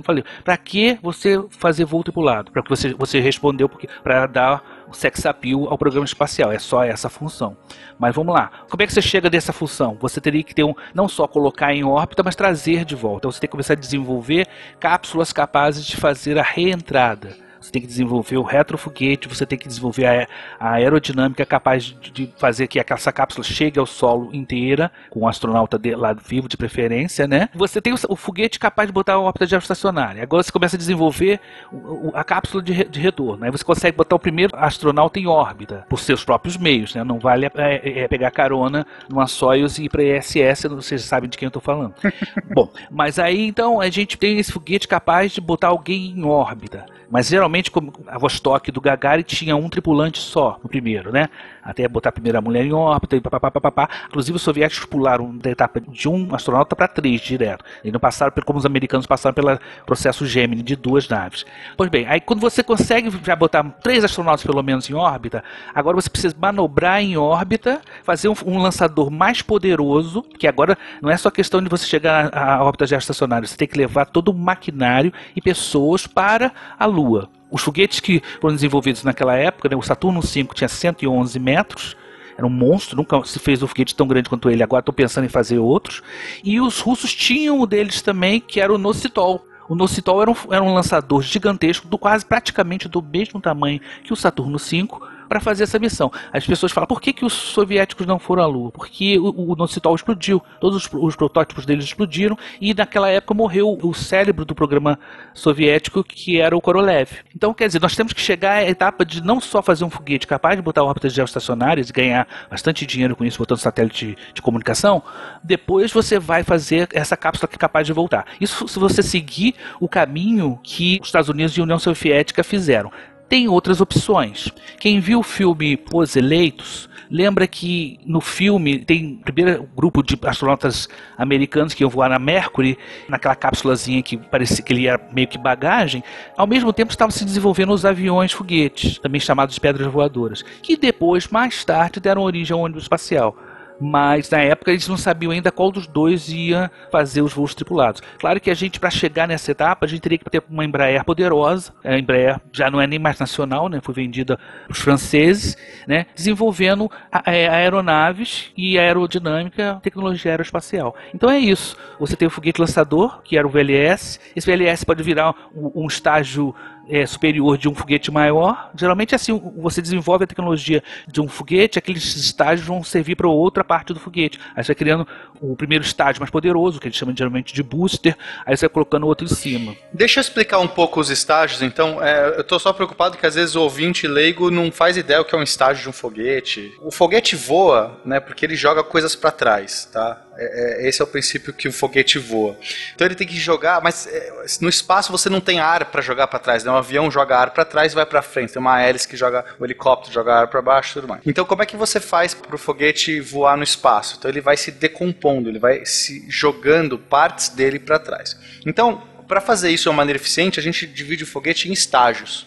Por quê? Depois que você jogou muita da sua massa para trás, você tem um monte de partes ocas ali que não é mais interessante você ficar arrastando com você. Então você decompõe, você joga fora aquela casca que já está vazia e agora você tem um foguetinho menor que vai jogar mais um monte de material dele, combustível ali, é, propelente, na verdade é o termo correto, que vai ficar jogando para trás para se impulsionar para frente. E quando aquilo ficar oco de novo, você joga aquela parte oca fora. Então o foguete ele vai se desmembrando. Cada um desses partes que ele joga para trás a gente chama de um estágio. Então um foguete de três estágios quer dizer que ele vai ter um primeiro estágio que ele grandão, não sei o que, vai queimar aquela um monte de combustível, joga fora o primeiro estágio. Agora tem o foguete menor, queima mais um pouquinho, joga fora o segundo estágio, sobra sobra lá o último estágio que vai, sei lá, ficar em órbita, por exemplo, ou às vezes vai é, ter uma cápsula ali dentro que vai, que vai só carga útil. Então esse é o conceito dos estágios. Isso, só para fechar uma coisa, além do foguete lançador, além da cápsula, tem o treinamento do astronauta, que também dá um trabalho bem grande, né? Mas tem também a questão de controle de terra, principalmente de comunicação. O programa Apollo desenvolveu uma coisa que depois foi muito útil para os programas de sondas espaciais, que foi um, uma rede de antenas pelo mundo afora, inclusive tem uma na Austrália, né, que é antípoda dos Estados Unidos, para que você conseguisse manter sempre acompanhando o, o, seu veículo espacial. Eu pensei até quando a gente surgiu essa ideia, falar, o Brasil vai fazer do zero. Ninguém vai emprestar a estação para ele, vamos supor, né? Ah, então, ah, então vamos tentar falar com os países de língua portuguesa para ver se eles deixam a gente botar uma estação lá. A gente bota um lá em Angola, Moçambique, bota um lá em Timor-Leste, pronto, já cercou o mundo quase todo. Estou pensando assim, né? Você tem que ter uma rede de comunicação em terra para você poder acompanhar o seu veículo espacial. Outra coisa que eu esqueci de falar também antes, para explorar a Lua. Antes de explorar a Lua, de pousar na Lua, os americanos mandaram várias sondas que primeiro bateram na Lua, depois pousaram suavemente, depois fotografaram os americanos e os soviéticos, né? Então você teria que ter isso. Por sorte, a questão de mapear a Lua, de certa maneira a gente tem isso, porque as fotos dos programas Lunar Orbits da vida são disponíveis. Ah, é, a gente pode aproveitar isso, a gente não precisa talvez ficar chocando sonda na Lua, a gente já pode entrar em órbita. Né? Mas você precisaria da sonda para fazer teste de, de, dispositivo de pouso. Uhum. Não para mapear a Lua, mas para você, como é que sua nave tripulada pousaria? Eu creio que os astronautas gostariam muito que você primeiro tivesse pousado alguma coisa automática lá, só para você ter certeza. Ah, não vamos pousar na Lua? Você já fez isso antes? Não, é, vocês vão ser os primeiros. Acho que eles não iam gostar. né? Eu acho que essas são as etapas. Como é que a gente poderia queimar etapas, talvez? Aí fazer o que a tecnologia que o pessoal está querendo fazer agora, de fazer veículos que não tem que soltar vários estágios. Você tem um, um, veículo que decola como um avião, com uma outra nave em cima, ou ele mesmo, que entra em órbita e usa uma propulsão na atmosfera, que é uma propulsão de avião que o Pena já descreveu, e no espaço ele usaria uma propulsão foguete. Mas isso aí é um passo bem avançado. Se começar por aí, acho que é difícil. Tem que ter uma tecnologia bem robusta em várias áreas para você começar a fazer esses SS. É, principalmente aeroespacial. É. Uhum. É. E sem a Embraer nas nossas mãos, a gente não tem a menor chance Olha, de fazer na minha isso. opinião, o que está faltando de verdade, que para mim colocaria como o que, que a gente tem que fazer para começar um programa decente é entender como negócio. Alguém que tenha um poder importante fala assim: vamos entender o programa espacial como um negócio. Se a gente comparar com algumas empresas privadas como a SpaceX, a SpaceX começou lá em 2002 com o sonho do Elon Musk de querer ir para Marte e falou e ele, ele é um milionário, mas ele é um milionário, mas nem de longe tem o, o, sei lá, o recurso de um país. Ele era um cara, ele era um cara, ainda assim era um cara. E ele conseguiu é, financiar alguns foguetes de teste. Ele tinha dinheiro para fazer quatro foguetes. Ele lançou três que explodiram e o quarto funcionou. Mas ele é um cara, é o cara que fundou o PayPal. Ele é um cara de negócio. Desde pequeno, ele sabe vender coisa, ele sabe capitalizar. Ele pega algo, transforma, vende, pega outra coisa. Quando ele entendeu que para ele chegar em Marte, ele tinha que fazer o programa, ele não tinha dinheiro para fazer a nave de Marte, nunca ia ter nem nada parecido. Ele tinha que fazer um negócio viável. O negócio dele tinha que dar dinheiro para que ele chegasse em Marte. Olha, é uma empresa privada, cara. Assim, quando você está falando, caramba, a gente está falando de um programa espacial de um país, será que a gente não consegue ver como um negócio que a gente teria recursos muito maiores? E a gente está falando que a gente tem Alcântara que a gente já disse várias vezes, é o melhor lugar do mundo. Você pode capitalizar isso. O Elon Musk é nosso Tony Stark, o né? O Elon Musk é o nosso Tony Stark. Mas você tá entendendo que assim, não é que ele tá fazendo um carro, ele tem dinheiro para fazer um milhão de carros, ele tá fazendo foguetes para Marte. Para o cara fazer isso, ele precisa de muito dinheiro. E ele quase faliu. Ele tinha é dinheiro para fazer quatro foguetes. Ele fez três que explodiram, no quarto ele conseguiu.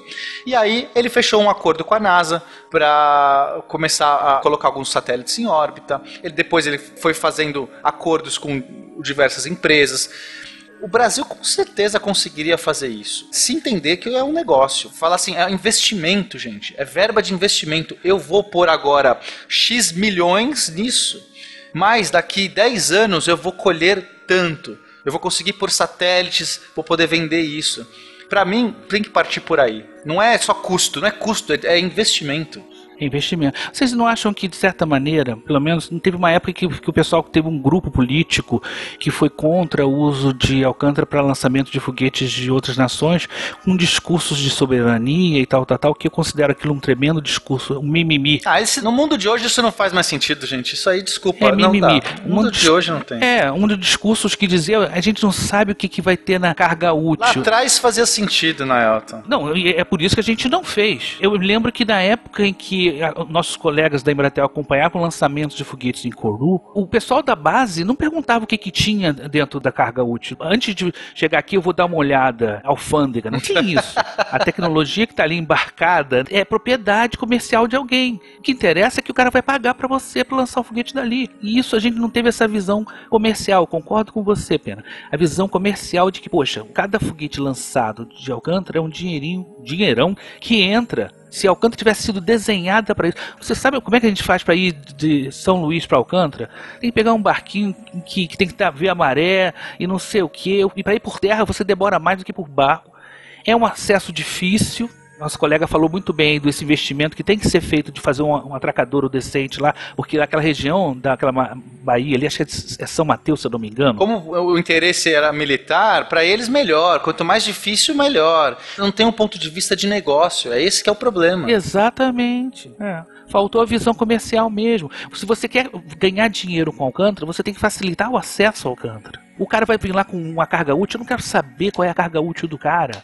Ele me pagou? Lança. Então vamos começar com esse diferencial. Alguém acordou lá um dia e falou assim: Meu, inclusive você pode dar muito dinheiro para os militares se você tiver um negócio que sustenta, porque você já tem a base lá, você faz uma do lado militar, né? Você tem uma, uma civil, você tem uma militar, mas você está usando a mesma tecnologia. Então acho que o primeiro passo seria alguém vai lá fazer um planejamento estratégico aqui, ó, vamos fazer isso aqui, um investimento de 15 anos e a gente vai ganhar dinheiro com a Alcântara. E acho que esse seria o começo aí para dar certo. Acho que até em menos de 15 anos, acho que menos que 15 anos. De repente que... dá menos, né? Depende é, de... porque é só infraestrutura, né? Não é nada assim de alta tecnologia, é infraestrutura mesmo. É acesso, é, é atracadouro, é rampa, é alojamento, é coisas que, poxa, acho que não tem nada fora do comum, né? Assim, em termos de tecnologia. Eu fui lá relativamente poucos anos e vi a torre de lançamento nova e fiquei surpreso em saber que aquelas medidas de segurança não tinham antes. Medidas de segurança óbvias. Sim, sim. Agora eles fizeram teriam salvado vários jeitos vidas. de evacuar em dois segundos, né? Você tem Aquele corrimão. Eu não posso esquecer desse, desse ponto. O quilombo da Mamuna, né? Ela tem um quilombo na base. São várias comunidades quilombolas, mas tem uma específica que é o quilombo da Mamuna, liderado pelo seu Pedro. E foram retiradas de lá 350 famílias. Hoje moram 3.500 e eles pretendem desapropriar essas terras. Eles alegam que lá é altar sagrado dos ancestrais deles, alegam questões de pertencimento e questões culturais e também alegam que na primeira desapropriação eles viviam da caça, da pesca e do plantio ali, que a terra era boa, e que colocaram eles num lugar árido, que a única coisa que eles conseguem plantar é mandioca. Lá não tem emprego assim, então muitos estavam vivendo de Bolsa Família e passando necessidade em casas super populares que não tinha nem sofá direito dentro. Eu acho muito importante falar deles, porque eles são parte daquilo ali e da nossa parte também é um respeito a quem chegou lá antes de tudo. Então, assim, se tem que andar para o século XXI, acho importante a construção de um museu e de que seja justo essa, né, né, né Lucas, esse pagamento aí pela terra deles. Eu acho que uma parcela do aluguel dos lançamentos deveria ser convertida. Eu acho que não é difícil. Isso já aconteceu em outros lugares. Eu acho que nos Estados Unidos também já teve regiões que foram apropriadas de indígenas também e que eles receberam é, indenização. Isso tem antecedente em outros lugares do, do mundo. Se né? eles tiverem 1% em cada lançamento, claro. Aí sim, do jeito que foi feito, não pode. Não pode fingir que eles não existem. Esta é mais uma edição do Diário de Bordo de Lucas Cincinho, falando diretamente do mundo da lua, onde tudo pode acontecer.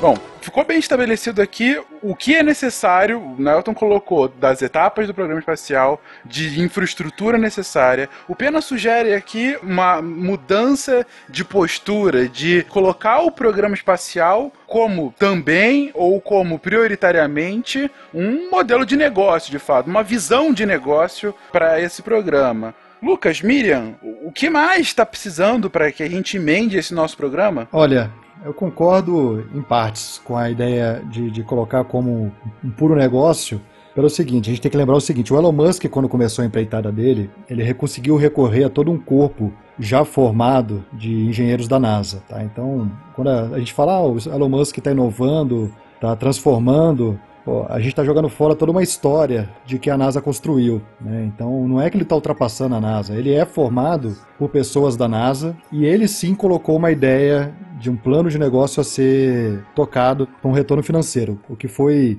de certa forma extremamente inédito no mundo, porque ninguém tinha feito isso.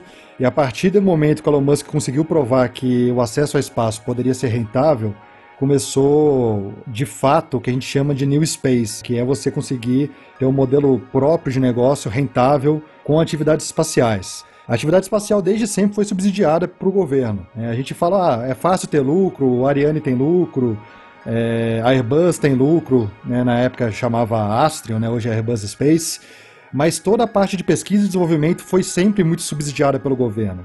Então eu entendo assim, existe a necessidade da gente colocar como uma visão de negócio, concordo plenamente, mas se o governo brasileiro não assumir isso como uma prioridade, e uma prioridade é essa, que a gente tem que fazer uma lição de casa ainda que está longe de ser cumprida, e ter um, um, aporte financeiro considerável de fundo perdido do governo para falar, olha pessoal, você tem que desenvolver isso no Brasil, porque ninguém vai dar essa tecnologia para gente, é, a gente não vai conseguir chegar lá nessa parte de uma SpaceX, por exemplo. Essa parte do, do, do desenvolvimento de tecnologia espacial, ela é muito custosa. Sempre foi custosa para todos os países. Você pega até um país como o Irã, que recebeu muita tecnologia russa, ele fez um investimento muito massivo para a tecnologia ser amadurecida ali para a questão do país e conseguir ser absorvida. Né? O que a gente tem hoje em dia não é nem falta de foco por parte das pessoas que trabalham. Né? Você tem um PNAE que é escrito aí a cada dois, três anos, mostrando quais são os objetivos. Tem, você tem muito papel falando de objetivo da missão espacial brasileira. Isso não é o que falta. O que falta é comprometimento por parte do governo. Né? O governo fala: não, tá bom, o objetivo está claro e eu vou aportar dinheiro, e esse dinheiro não vai ser volátil, do tipo, um ano vai ter dinheiro e os próximos oito anos não vão ter dinheiro. Você tem que ter um investimento contínuo. Né? Se falta de investimento contínuo, e a pulverização do pouco dinheiro que a gente investe que impossibilita o nosso programa espacial. né? Então eu imagino que é, de fato, o que falta para o Brasil é o governo falar: olha, isso é prioridade e vou fazer isso acontecer. Ok, então, além disso, o Lucas coloca a questão de cumprir de fato o objetivo estipulado anteriormente. Miriam, algum adendo quanto a isso? Eu tenho duas coisas para falar. A importância de conscientizar a população poderia ajudar na aprovação de verbas, né? E o político não ser massacrado quando for defender um programa espacial, como citaram aí. E a proposta do próprio ministro, do atual ministro da Defesa, que eu achei fantástica. Ele veio com essa proposta de comercialização, de construir mais bases alugar essas bases para outros países fazerem lançamento e esse dinheiro ser revertido para o próprio programa espacial. Parece que esse é o cor de rosa assim do programa, o momento mais esperado por todos nós, eu acho. Ou seja, um pouco do que o Pena comentou agora também, de ter essa visão mais de negócio da base de Alcântara como uma fonte de impulsionar de fato o programa, né, para que ele crie sustentabilidade. Valorizar. Se o mundo inteiro valoriza e quer, vamos valorizar também. Teve muita sabotagem na história, teve muita sabotagem na história, né? Fazer uma parceria efetiva, ter um objetivo, né, não deixar ele ele morrer no meio do caminho como aconteceu com a Alcântara, que eu acredito que dê para retomar. Eu acredito que a Alcântara Ciclone Space vai ser reativada, porque eles construíram muita coisa ali. Tem muita coisa lá. Mas se deixar as moscas, é, o problema é esse, que no Brasil fica tudo as moscas, né? Tristeza. Terminar Alcântara Ciclone Space, seja com que país for essa parceria que vem pela frente, mas terminar essa base civil é a primeira coisa. Beleza, vamos, vamos supor que isso vá pra frente, então. Vamos terminar esse projeto pensando como um negócio. E aí, depois disso, ah, seria colocar o nosso VLS pra funcionar. É isso? Ou já pensar no combustível líquido, né? Tem o novo VLS Alpha, Beta, Gama, né? Que é o projeto Cruzeiro do Sul. Que é um projeto que parece interessante, que eles estavam usando tecnologia... Era uma parceria com a Rússia para usar combustível líquido para substituir algum dos estágios, né? Porque o VLS é tudo de combustível sólido. Então a ideia era fazer um novo VLS que ia ser progressivamente maior. Então o alfa seria basicamente o VLS com os estágios 3 e 4 com combustível líquido. Aí você teria o beta, que já seria um foguete maior ainda. Vou deixar no post o desenho aqui, o projeto. Aí o beta já lançaria 800 quilos, ó. Então o, o alfa lançaria 500 quilos numa órbita baixa. Aí a gente teria o beta 800 quilos em órbita baixa. Aí a gente já teria o gama 950 quilos em órbita geoestacionária. Aí sim a gente está falando de uma tonelada em órbita geoestacionária. Aí depois a gente teria o próximo, que seria o delta, que seria uma tonelada e 600 em órbita geoestacionária. E aí se a gente seguir esse projeto, esse programa Cruzeiro do Sul, que tecnicamente está em andamento, mas está totalmente estagnado, está sem investimento, está às moscas. Mas se a gente colocar esse projeto em andamento, a gente está seguindo o que o Naelton colocou lá, na, na sequência, né? Que a gente vai ter veículos lançando em órbitas já estacionária cada vez cargas maiores. É que assim, o programa Cruzeiro do Sul foi aposentado, não, não existe mais. Muito recentemente o VLS também foi cancelado. Então, assim, o único lançador que a gente vem trabalhando é o VLM. Fora ele, não tem mais nada acontecendo no Brasil. Mas a gente não poderia então retomar um programa desse, porque o VLM ele é para lançar microsatélites. Não está pensando aí num, num, num programa para chegar à Lua, ou sei lá. Não, não acho que, é, que vai ser nessa direção. A pergunta aqui, para a proposta daqui é ok, mas a gente poderia pensar em reativar um desses programas já finalizados? Ou seria mais inteligente pensar em algo novo, diferente do que foi feito antes? É, a ideia é pensar em algo novo, porque o VLS hoje em dia tem tecnologia obsoleta. Então o programa do VLS teria que ser repensado, um novo lançador. E a ideia do VLM é muito pertinente nesse sentido, porque já tem tecnologia atualizada, tá? Uhum. Então, ou seja, partir da premissa do VLM, mas adaptada para um programa um pouco maior, não para microsatélite. Isso. Ok. Então, tentar resumir o que foi colocado aqui. Naelton deu o passo a passo de, primeiro, lançador satélite funcional, lançador para órbita geoestacionária, veículo potencialmente tripulável, e a partir daí todo o desenvolvimento para que seja um veículo que consiga fazer a reentrada sem, como ele colocou, de preferência sem matar os astronautas, né? E, e aí nesse ponto, Fencas, a gente realmente a zero de tecnologia. Assim, o Brasil não, não- nunca conseguiu pôr em órbita, quanto mais reentrar. Então isso aí seria uh, um novo, novo horizonte pra gente ganhar. Já pensaram que a gente teria que mandar também as nossas cobaiazinhas, tipo os cachorrinhos que os russos foram, os macacos americanos? A gente mandaria umas antas, sei lá. Ah, puta, como é a sobrevivência de antas espaciais? É. O pessoal lá do país de Curitiba diria que pra mandar capivara. Capivara. Capivara. E por fim chegar de fato a um foguete maior, ah, tripulável, para de fato conseguir manobrar em órbita e, quiçá, posteriormente ao, atingir a Lua. Além disso, preparação de astronauta e aí a gente começa a falar da infraestrutura, não só como o Nelton colocou. De infraestrutura de comunicação com outros países, que é im- importante, mas aí a gente entra em específico na nossa base, no aproveitamento de Alcântara, e aí entra na sustentabilidade do projeto no curto prazo, que é de fato, como colocou tanto Piana quanto a Miriam, de usar de fato o modelo de negócio de aluguel da base para outros países, dada essa posição privilegiada. Bom, a gente citou tanto problema, vamos nos focar no que a gente tem de bom, né? Uma boa posição, uma base ainda não totalmente destruída, vamos colocar assim, uma base potencial de fato para ser utilizada, né? E enfim, que já tem um caminho andado, não está partindo de zero. E ou seja, uma base que não está partindo de zero, ainda que seja necessária algumas intervenções para torná-la mais atrativa, como vocês tinham colocado aqui. E o Lucas coloca que além de tudo isso, e aí eu vou concordar com ele que talvez o mais importante seja uma definição clara do governo brasileiro de, ok, esse é o meu objetivo,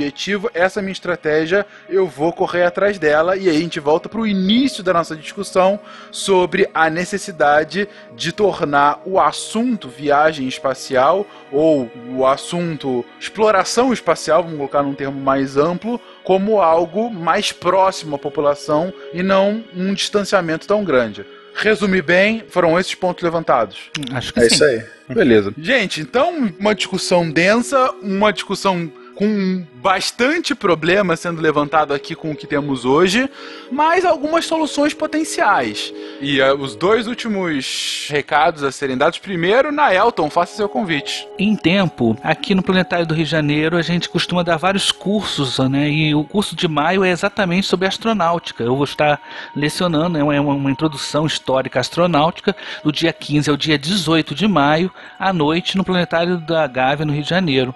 Espero que as pessoas que estão ouvindo, que gostam de astronáutica, que estão no Rio, possam estar lá prestigiando a gente lá. 15 e 18 de maio de 2017, tá, gente? Se você tá ouvindo isso em 2030, é possível Isso, que... é, é, no Time Travel não dá.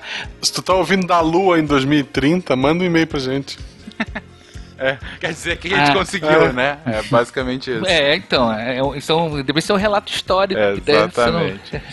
E o segundo e último recado, gente, no final desse programa, é que esse, como eu comentei no início, é a primeira parte. Na verdade, a gente quis aqui jogar, colocar o bode no meio da sala e falar sobre o que houve de errado e o que continua eh, de errado do programa espacial brasileiro. A gente focou um bocado nos problemas e começou a apresentar aqui algumas soluções. Agora, o próximo passo, de fato, como a gente havia colocado no texto de introdução desse cast, é fazer com que a gente consiga chegar à Lua. E essa é a proposta de um cast futuro em que a gente desenha, a gente vai desenhar esse programa aqui pra vocês. Bom, beleza. Algum último ponto a colocar, gente? Que assim como os Estados Unidos tiveram 2001 como Odisseia no Espaço como foco, o Brasil teve em 78 Trapalhões na Guerra dos Planetas, que é um filme que eu acho que deveria ser citado.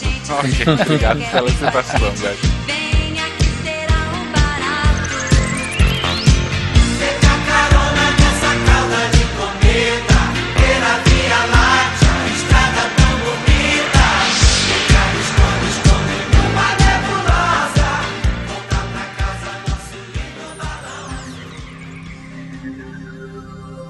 Se a ciência não for divertida, tem alguma coisa errada.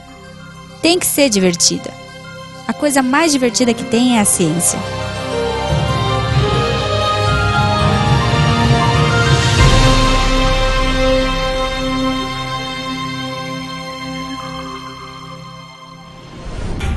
Este programa foi editado por Tapcast. Edições e Produções de Podcast.